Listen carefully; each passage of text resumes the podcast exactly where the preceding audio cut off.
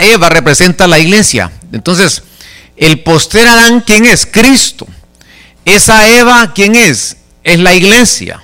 Fíjese la figura.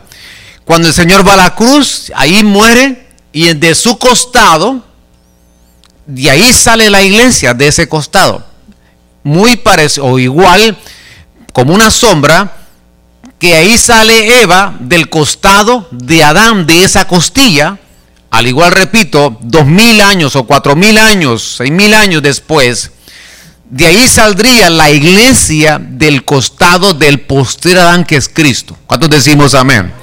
Entonces, la, la palabra hueso tiene que ver con la iglesia. Eso es una figura y es una sombra y representa la iglesia de Cristo. Entonces, ya le expliqué el por qué. Porque creemos que ese, los huesos representan la iglesia. Ahora, es muy importante entender esto porque cuando estudiamos esta anatomía, cuando estudiamos esta, esta, el esqueleto humano, qué tan importante es cuidar los huesos, me doy cuenta que tiene una similitud con, con la iglesia que somos la iglesia del Señor. Y veamos algunos versos, porque yo estaba pensando al estudiar esto, cómo le pongo a esta enseñanza y, pero quería darle un, sentido un poquito más, eh, eh, más general y por eso le puse la sanidad de los huesos.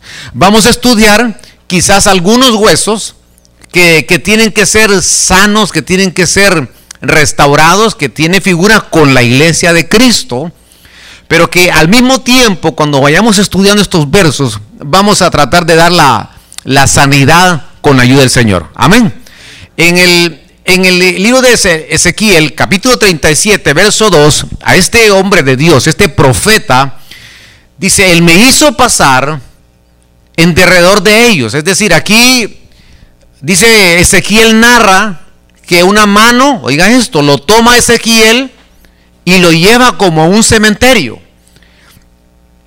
Era un sepulcro y era un lugar donde lo lleva ahí en el espíritu a Ezequiel y dice aquí, él, y él me hizo pasar en, derredor de ellos. Eh, y aquí eran muchísimos sobre la superficie del valle. O sea, era un valle. hay algunos, eh, quizás eh, hay algunos versos que nos dicen que se libró alguna batalla en algún tiempo en ese valle donde Ezequiel es llevado y ahí el Señor lo lleva en el espíritu a Ezequiel y lo coloca ahí en ese sepulcro, un valle donde había muchos huesos. Es decir, había mucha gente que había muerto y ya lo lleva a ese lugar con un propósito. Eran muchísimos sobre la superficie del valle. Y aquí estaban como muy secos. Entonces lo primero que tenemos que ver es que estos, estos huesos se encontraban secos, había una falta de agua. Entonces, algo que la iglesia debe de, cuidarse es que nunca nos falte el agua. Algo que la iglesia, como, como hueso, eh, es que eh, no podemos, eh, la iglesia no puede secarse. La iglesia debe de, no debe de faltar el agua. En la medida que yo busco al Señor, en la medida que que yo tengo ese deseo, ese interés, me, me entrego a estos momentos de, adoración, estos momentos de la atmósfera que el Señor nos permite disfrutar, eh, quizás en el hogar, en esos momentos donde el Señor te mueve para que tengas un tiempo a solas con Él, a la lectura de la palabra de Dios, todo lo que nos lleva a las cosas espirituales, eso nos permite a nosotros tener agua, eso nos permite a nosotros no secarnos. Porque cuando el creyente se seca, eh, empieza eh, a desanimarse, empieza a ver las cosas distintas, empieza a tener una visión equivocada, eh, quizás parecida a la visión del mundo, porque hay sequedad. Y aquí la primera, este primer verso me dice que nosotros, la iglesia, me refiero a la iglesia global, tiene que cuidarse de la sequedad. Por lo tanto, hoy que estamos en la casa del Señor, su bendita presencia se derrama en medio de esta casa. cuando decimos amén? Y eso es como el agua que empieza a cambiar nuestras atmósferas, empieza a cambiar el ambiente, porque dijimos que el agua cambia los climas. El agua cambia, cambia los ambientes. Eso nos hace, nos hace ser rejuvenecidos el agua médicamente es algo importante para el cuerpo humano. Eso permite que el ser humano eh, no se marchite. Eso permite que, el ser humano tenga una piel con, vida. Ahora, verso 7.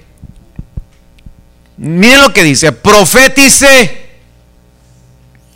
Pues como me fue mandado.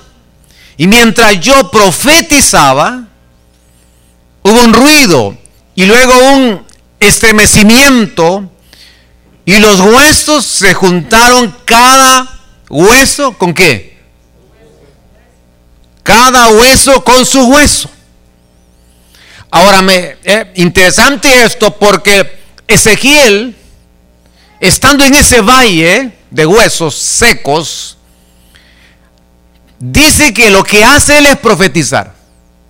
Entonces, en este tiempo, Dios va a enviar un mover profético. En este tiempo Dios va a preparar vasijas. En este tiempo Dios va a preparar a sus hijos para que puedan ser usados y puedan hablar de parte de Dios de tal manera que pueda cambiar la situación en diferentes personas, lugares. Eso se va a hacer mediante el decreto, eso se va a realizar mediante la profecía, eso se va a realizar mediante el mover profético de Dios que este es para este tiempo, donde el Señor quiere usarte, donde el Señor quiere habilitar tus sentidos, donde el Señor dice, yo quiero que tú puedas oír que yo verdaderamente te voy a hablar. Yo quiero que tú me veas que verdaderamente te voy a visitar. Yo quiero que verdaderamente puedas entender que yo soy el que te voy a visitar y te voy a usar para que tú puedas cambiar las atmósferas y tú seas un generador del ambiente, de la presencia de Dios y lo que salga de tus labios proféticamente se cumpla con el respaldo que viene de lo alto. ¿Cuántos decimos amén? Aleluya. Y lo que dice ahí, que cuando profetiza, Pablo le dice a los corintios, ojalá que todos profetizasen. Dice la Biblia que en parte hablamos y en parte profetizamos. Quizás no te das cuenta cuando estás profetizando. Pero es muy importante entender esto porque la iglesia hoy en día necesita generar este, este ambiente de la presencia de Dios y él lo primero que hace Ezequiel es voy a profetizar sobre estos huesos. Estos huesos que están separados mediante la profecía se van a juntar. Es decir, mediante este mover el Señor va a enviar un espíritu de unidad. Fíjese bien lo que le estoy diciendo. Dividir es algo bien, eh, muy fácil. Si usted coloca los, ve los monos ahí, le, un cuarto, coloca varios monos, un ejemplo, ¿cómo va a encontrar la habitación? Ahí es un desastre, todas las cosas separadas. Pero ahora dígale, ordénenme eso. No lo van a poder ordenar. Porque más fácil es dividir. Pero en este tiempo, cuando la iglesia se une, cuando somos un solo cuerpo, cuando tenemos un mismo sentir, cuando tenemos una misma manera de pensar, ni aún las puertas del infierno prevalecerán contra la iglesia de Dios. ¿Cuántos dicen amén esta tarde? Porque cuando un pueblo se une a adorar, a alabar, a exaltar, a servir a Dios y nos hacemos un solo pueblo, nada Nada se va a levantar en contra de ti. Nada se va a levantar en cuando tú te unes con tu familia. Cuando los matrimonios son uno, nada podrá separarlos. Es muy importante porque ahora veo que estos huesos, cuando se profetiza, se empiezan a juntar. Y ahora aquí me, resalta algo porque, mire, un hueso con, con su hueso, cada uno con su hueso. Pastor, fíjese que eh, me llama la atención alguien por ahí, pero no conoce al Señor. Pues ahí dice, mire, hueso con su hueso. Busque su hueso. Ah, pues yo ya lo encontré, pastor. Entonces, eh, yo hace, hace algo, hace años yo le decía a una hermana, eh, ¿no te gusta uno de pastor que, que algunas veces como que quiere jugar al cupido, ¿verdad? Y entonces, y ve y soltera la hermana, él, y, yo le decía, ¿no te gusta fulano de tal? Eh, mira, eh, tiene trabajo, es un hombre responsable. Y me dijo la hermana, no se me olvida de hermana, que me dijo, pastor, pero, ay, pero mire, solo son huesos, me dijo, pastor. Entonces le dije, pero hija, va a tener carne, no te preocupes, Dios. Entonces, Denle un aplauso al Señor. Va, tienes que tener fe, le dije, porque va a tener carne en algún momento. Cada hueso con su hueso.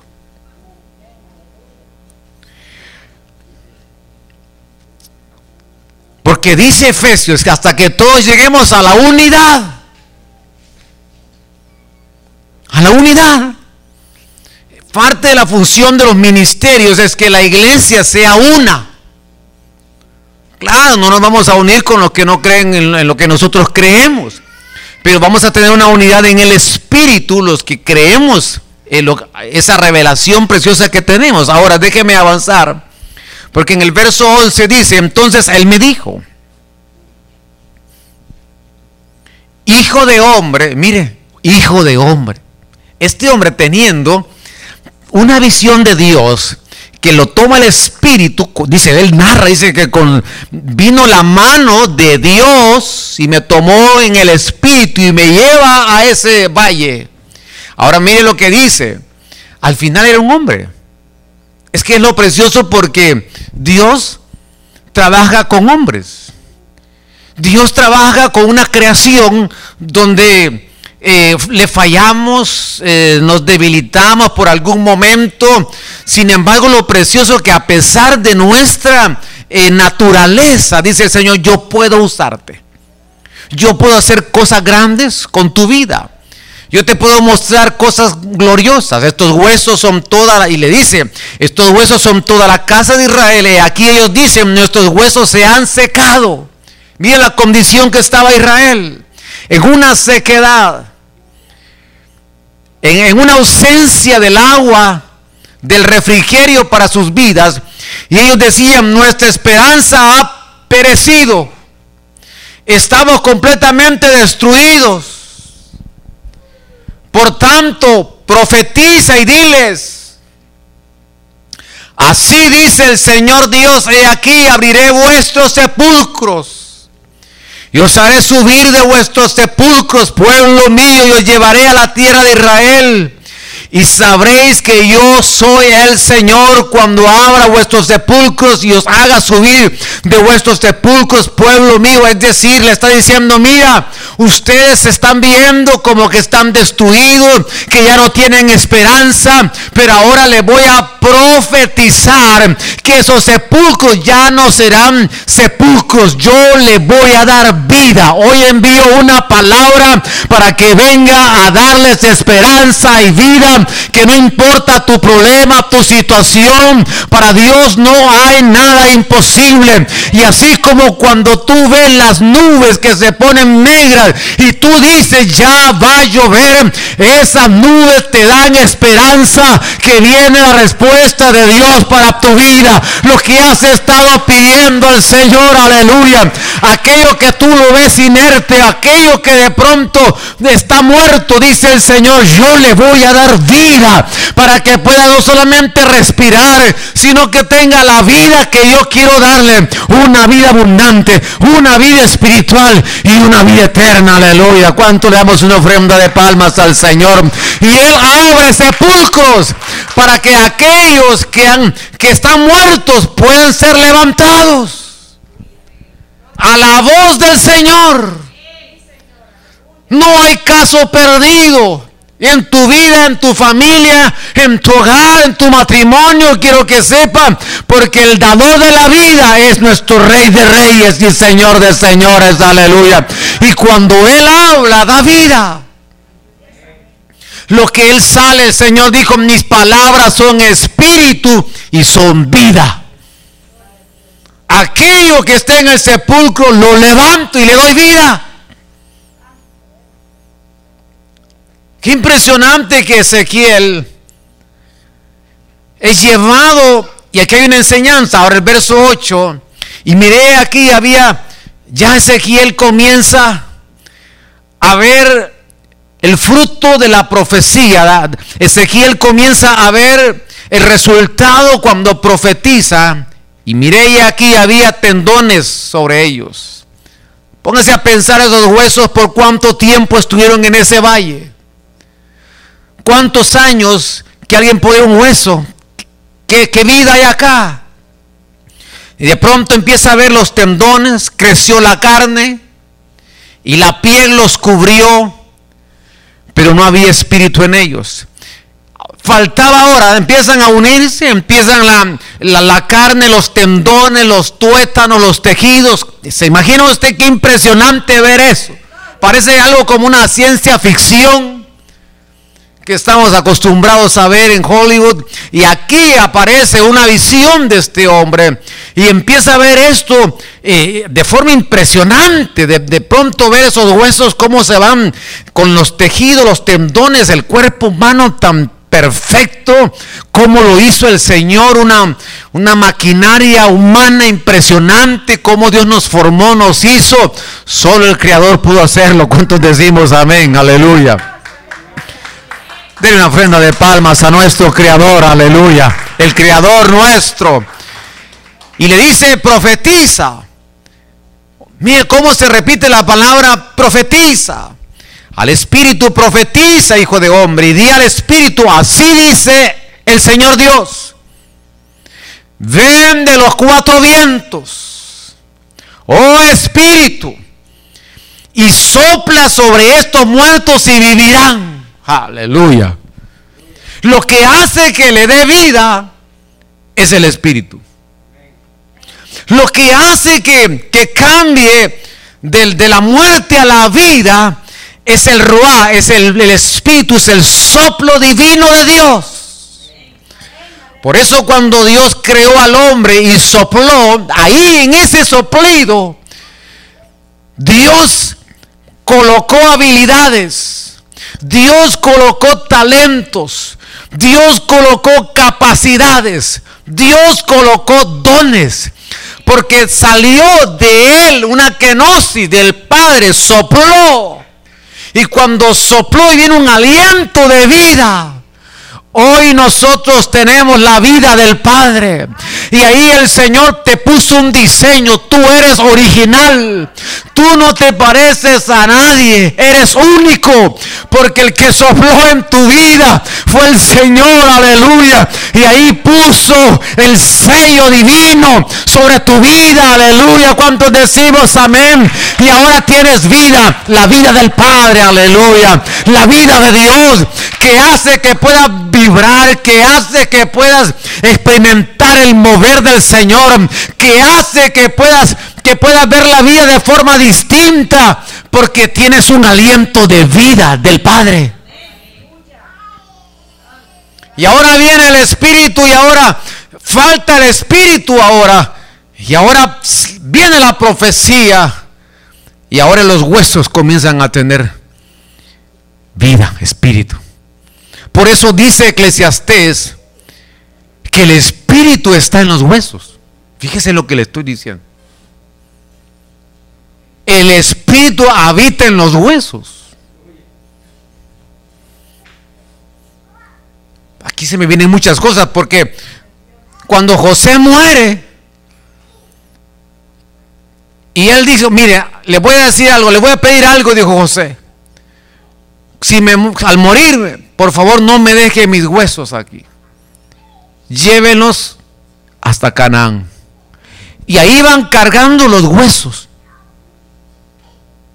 de este siervo de Dios. Ahí hay un misterio porque ahí habitan. En los huesos habita el espíritu. Verso, verso 10. Y profeticé como él me había ordenado. Dios te va a levantar con una unción poderosa para usarte. Oiga bien lo que le estoy diciendo.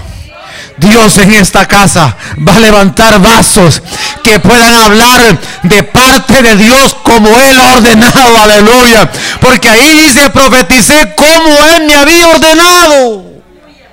Vamos a hablar como Él nos ha enviado. Vamos a hablar la palabra que Él quiere que hablemos, conforme al surco de la palabra de Dios. ¿Y qué clase de palabra vas a dar? Vas a dar vida, vas a edificar, vas a levantar muertos por el poder de la palabra. Aleluya. Vas a hablarle a otros y aquellos van a sentir un espíritu de vida, que van a querer tener lo que tú tienes, que van a querer gozarte como tú te gozas. Aleluya. Y de pronto vas a ver vida en ellos, aleluya, que va a penetrar hasta los huesos, dele palmas al Señor, aleluya, y vas a hablar como Él te ha ordenado.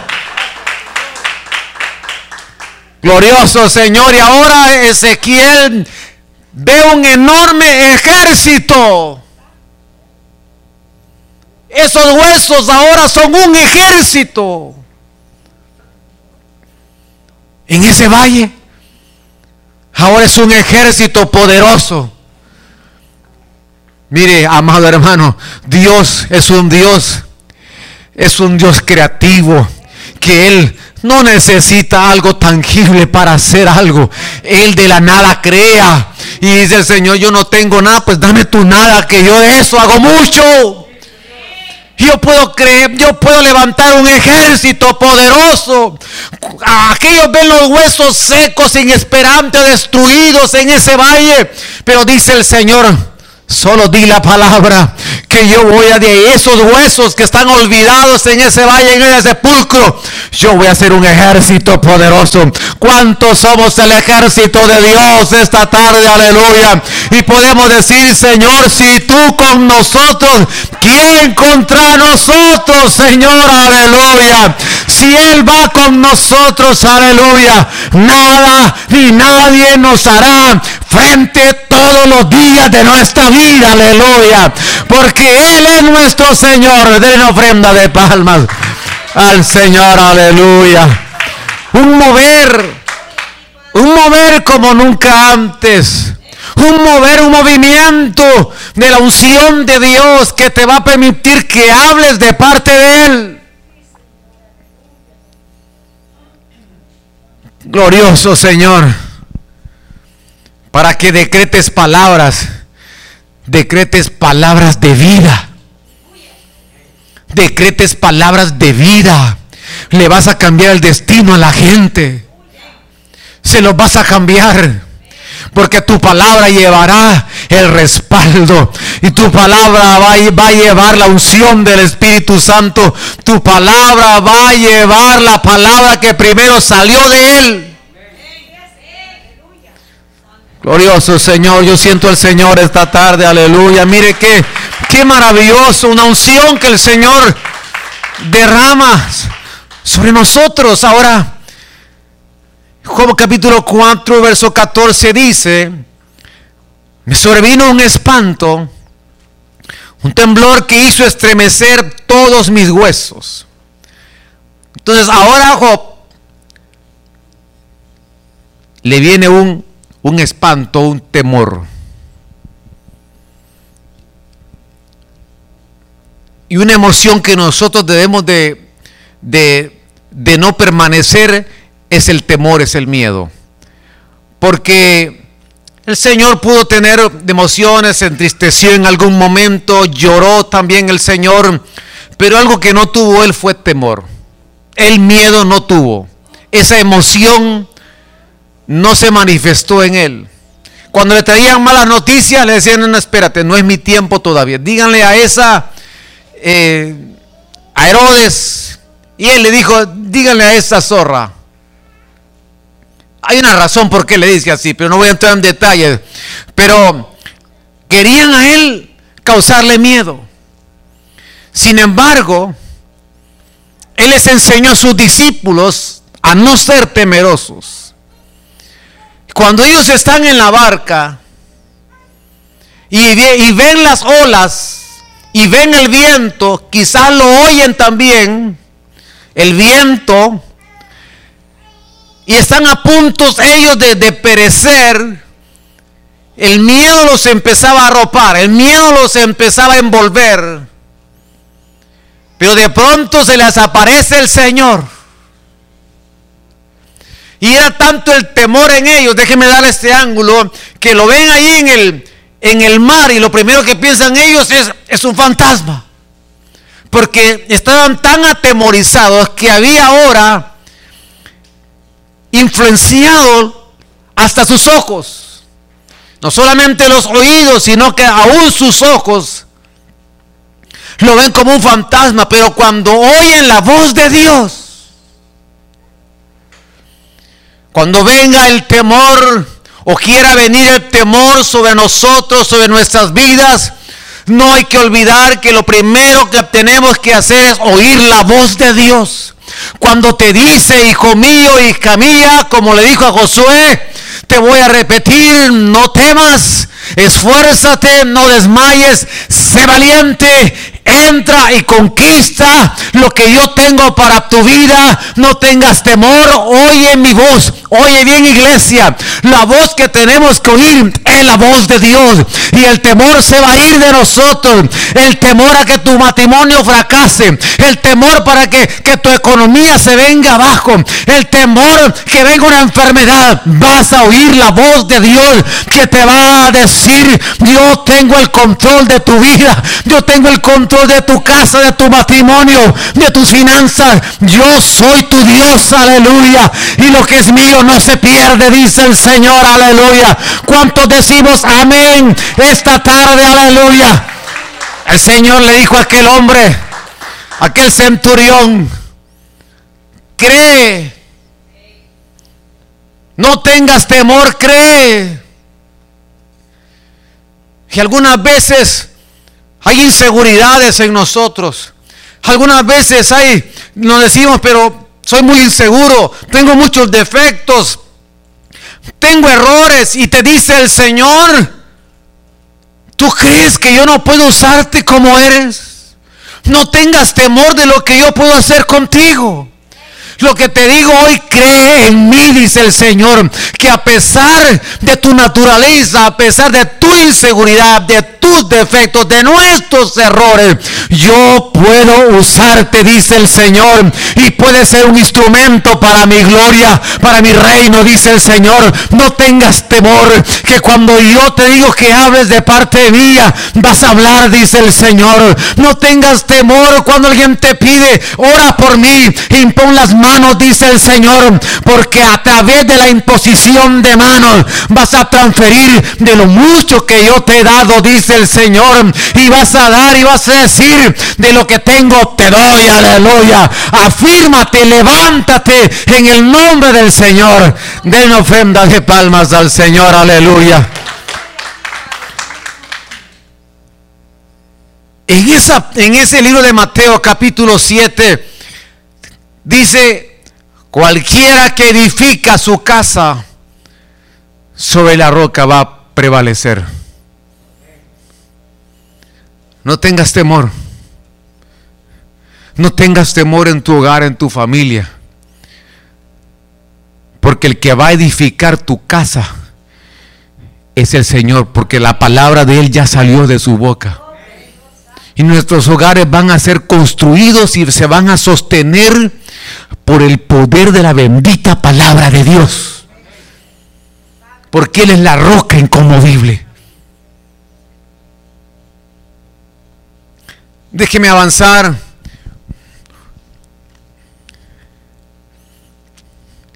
Déjeme darle otros versos. Capítulo 13 del libro de Lucas, verso 11. Aquí una mujer que tenía espíritu de enfermedad desde hacía 18 años. Hemos dicho, habían aquí tres seises, seis, seis, seis, 18 años.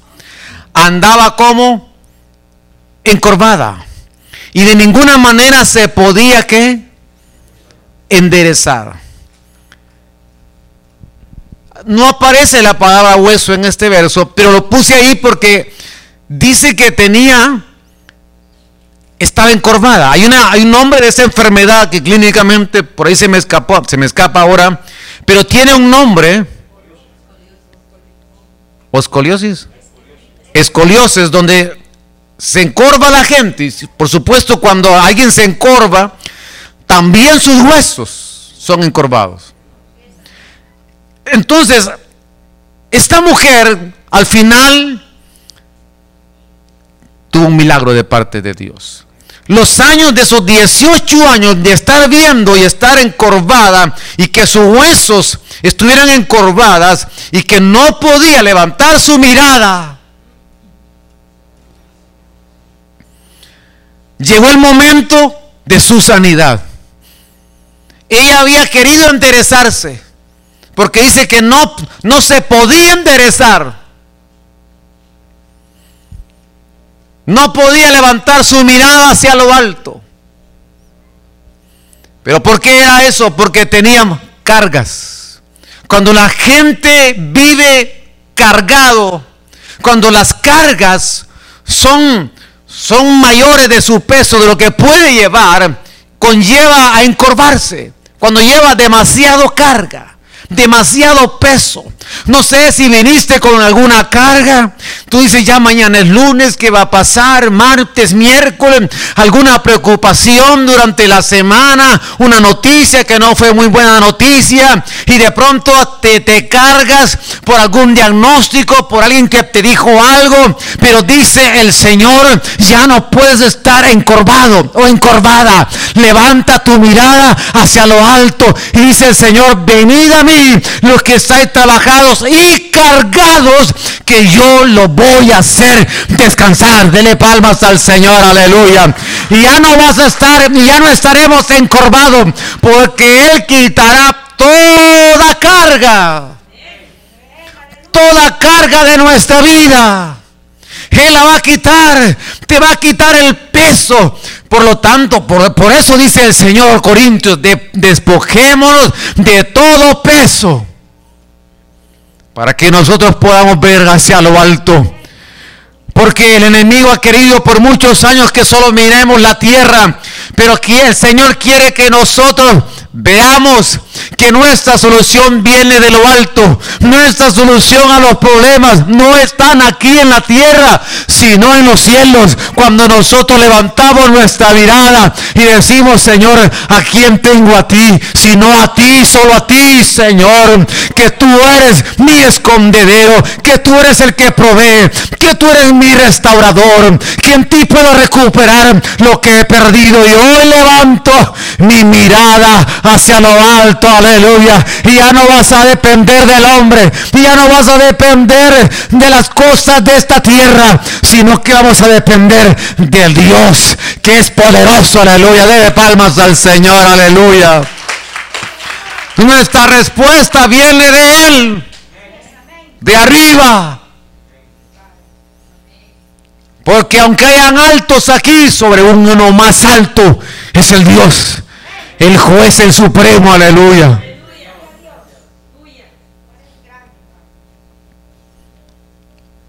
Permítame darle otro verso.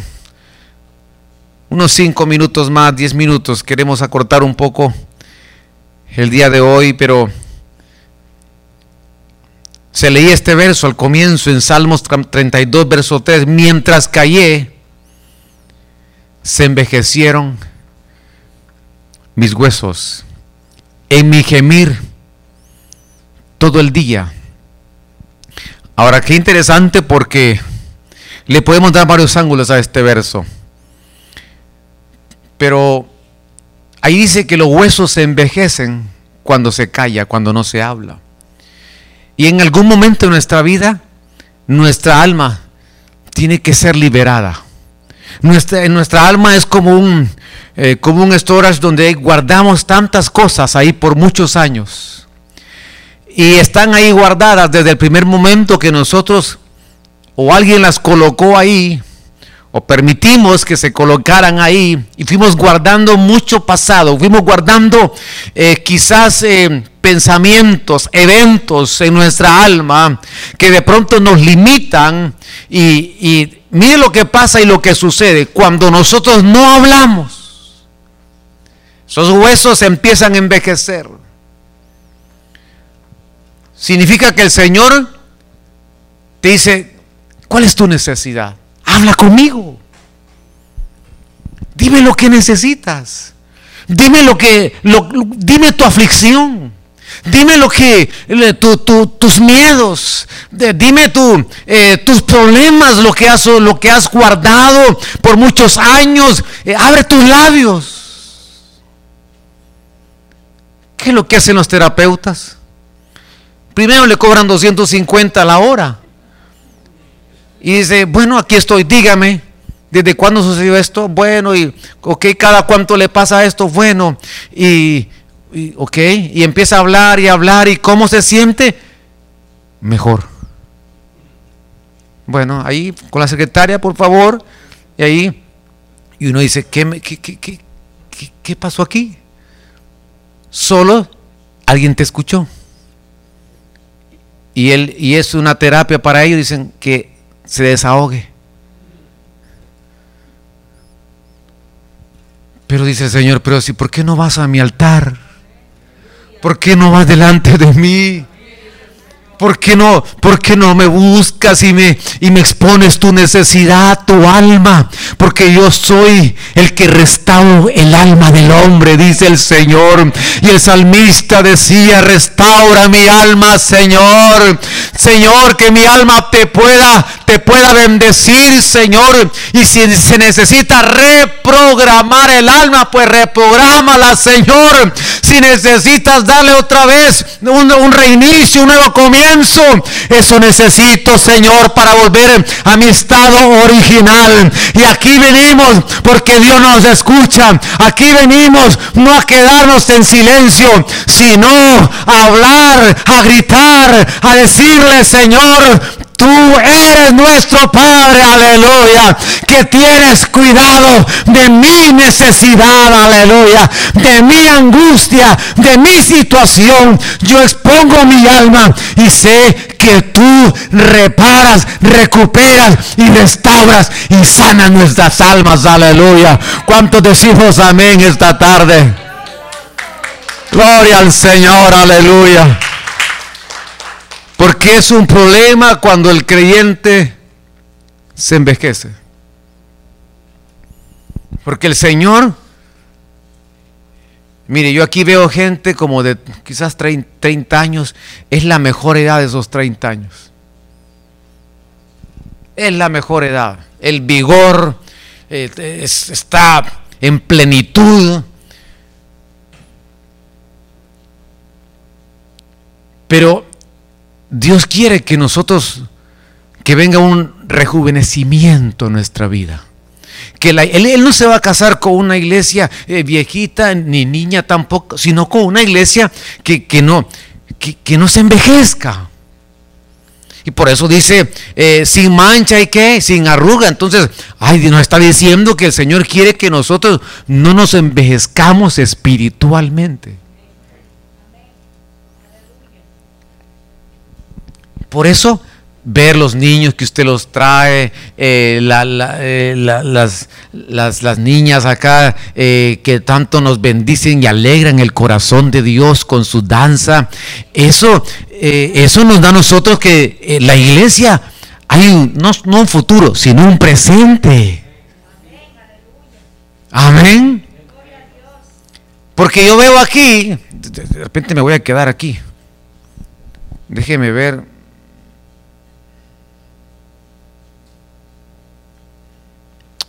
Ya le, ya le está dando la solución. Y este último verso se lo voy a leer, este verso que estamos acá. Según Samuel 19:35, yo tengo ahora 80 años, dijo este hombre. Podré distinguir entre lo bueno y lo malo. Entonces cuando la gente ya pierde el discernimiento, se está envejeciendo. Podrás saborear tu siervo lo que coma o beba. Entonces cuando la gente pierde el paladar, Dicen que esas cosas aparecen en cierta edad. Pero el Señor, apliquémoslo espiritualmente. Amén. Lo que el Señor nos está diciendo es, no pierdas ese discernimiento, no pierdas el paladar de lo delicioso. Amén. ¿Verdad que venir a la casa del Señor es, es una delicia?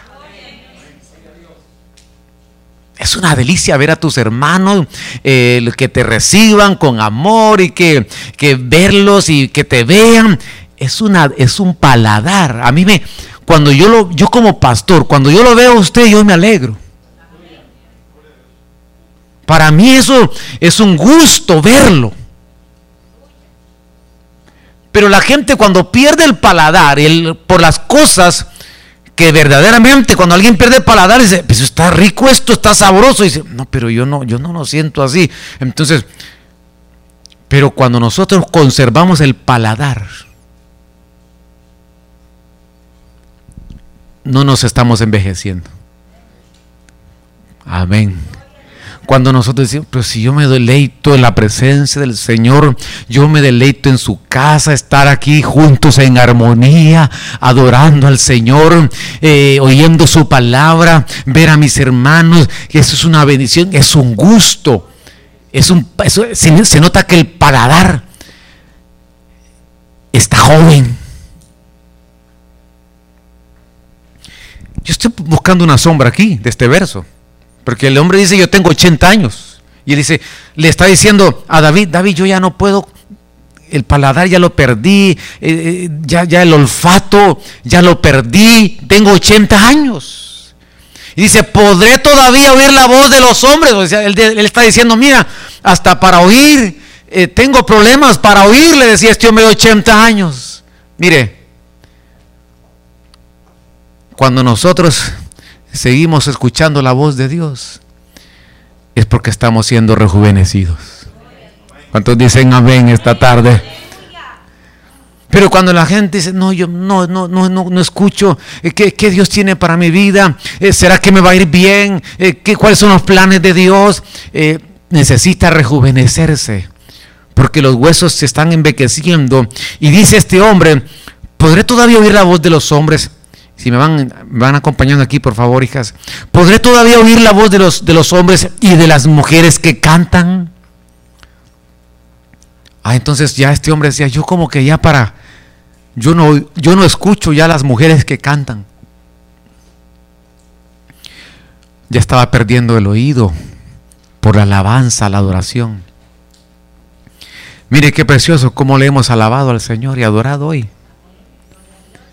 Esa es la forma como nos rejuvenecemos, porque oímos notas, voces que nos generan un ambiente distinto, que nos generan un ambiente donde es el mover del Espíritu Santo.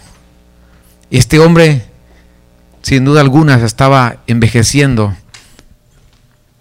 ¿Para qué ha de ser tu siervo una carga más para mi Señor el Rey? Entonces, el Señor quiere que nosotros no nos envejezcamos espiritualmente, sino que siempre sea un deleite oír la voz de Dios. Cuando abres la palabra en tu casa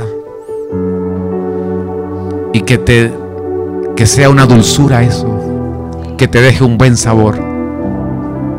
Póngase en pie tarde los minutos.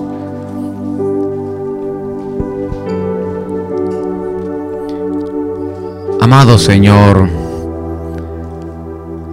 nos has dado un ambiente maravilloso.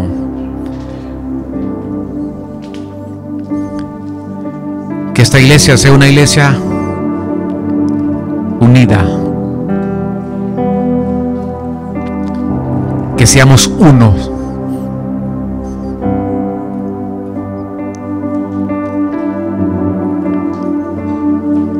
Nunca nos falte tu agua, Señor. Y si quieren venir en su momento de sequedad, vamos a buscar el agua. Me voy a acercar a las aguas. voy a acercar a las aguas.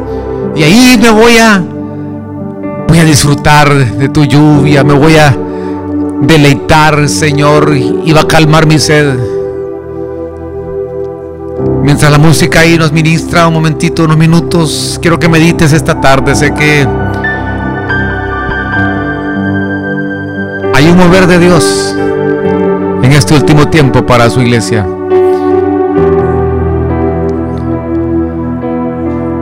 De parte de Dios vas a generar ambientes, vas a aprender a hablar, decretar, para darle vida a tus hijos, tu familia, tu casa, tu cuerpo. Esa enfermedad le vas a dar vida para que ya no esté enferma, sino que venga la salud. Te va a dar esperanza. Precioso Señor, esta tarde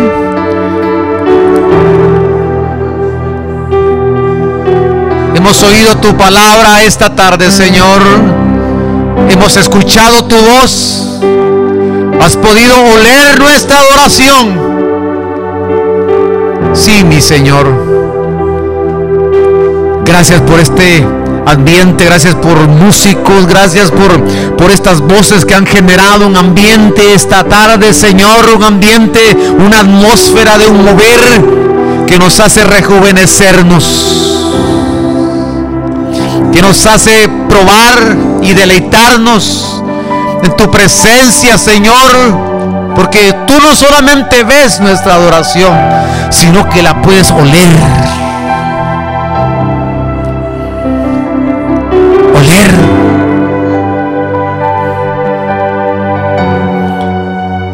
Nombre de Jesús esta tarde, gracias Señor por tu mover, por tu presencia, Señor. Gracias, mi Señor. Gracias, gracias, Señor. Gracias, mi Señor. Gracias, Dios eterno. Solo tú eres bueno, Dios incomparable eres tú. Nunca me separaré de tu gran amor eres mi Señor, mi Salvador. Eres Dios eterno, solo tú eres bueno, Dios incomparable, eres tú. Nunca me separaré de tu gran amor es mi Señor, mi Salvador.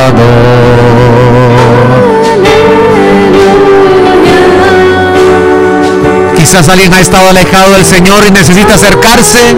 Esta es tu oportunidad esta tarde para que oremos por tu vida. Quizás te ha faltado el agua de vida. Dice la palabra que al olor del agua vas a reverdecer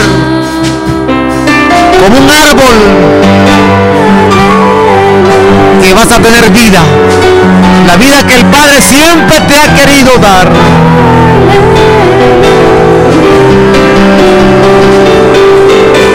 Precioso Señor, esta tarde nos acercamos aún más hacia tus aguas, a tu mover, a tu mover, a tu mover.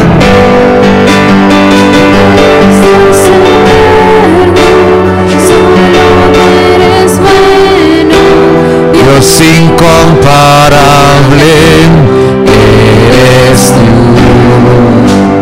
Nunca me separaré tu gran amor.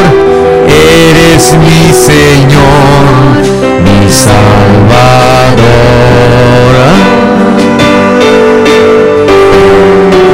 Nunca, nunca nos separaremos de ti, Señor. Nunca, Señor. Bendice, Señor, cada uno de tus hijos esta tarde, una semana donde nuestro amanecer será tu gloria. Nuestro amanecer será tu gloria.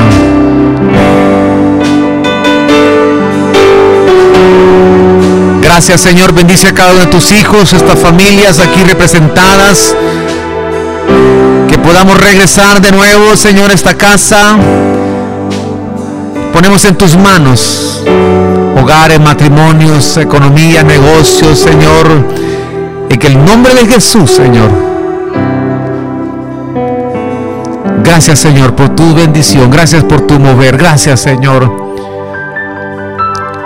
Por el ambiente en esta casa. Gracias, Señor. Te damos gracias, Señor. Bendice a cada uno de tus hijos. Gracias, Padre. Gracias, Hijo. Gracias, Espíritu Santo. Amén, Señor, y amén. Le damos una ofrenda de palmas al Señor. Que el Señor les bendiga, amados. La iglesia de Benecer eh, West Palm Beach está de aniversario y los que deseen y puedan eh, acompañarnos, queremos estar ahí por lo menos una hora ahí con ellos, una hora y media. Así que eh, están invitados los que deseen ir y los que puedan ir, ¿verdad? Amén. Nuestro aniversario creo que es en julio y entonces vamos a también realizar nosotros un tiempo glorioso en esta casa. Amén. Que el Señor les bendiga a todos